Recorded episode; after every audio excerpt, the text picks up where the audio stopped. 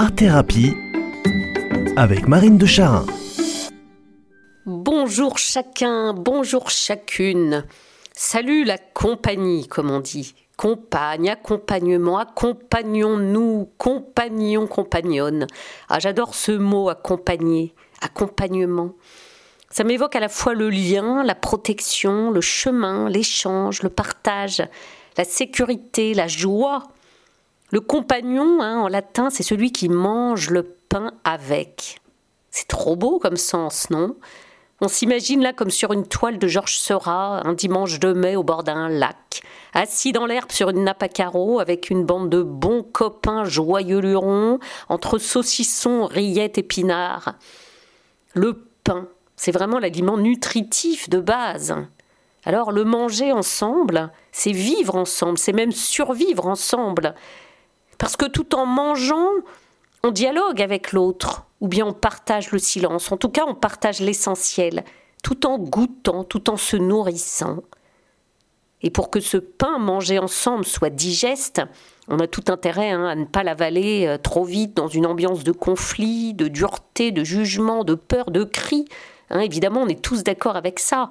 Un bon gros pain à la fois moelleux et croustillant, qui fait crunch crunch sous la dent, juste doré et salé comme il faut, tout aussi bon que simple, dans un partage joyeux, vrai et aimant, et eh ben voilà ce qu'on a tous envie de vivre à table et à n'importe quelle heure du jour et de l'année.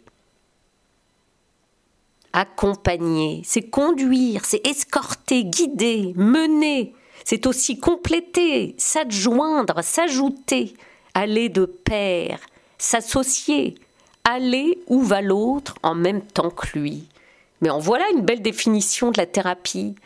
Car l'accompagnement thérapeutique, bien sûr, c'est ça, c'est aller avec, au rythme du pas de l'autre, sur le même chemin, dans une écoute ouverte et bienveillante, en offrant une réponse adaptée, récurrente, pour que ce chemin vécu ensemble soit nutritif, soit réparant, manger ensemble le pain de la vie du patient, le pain de ses expériences, le pain des joies qui l'ont structuré, et le pain des douleurs qui ont laissé sur sa psyché des marques et des bleus.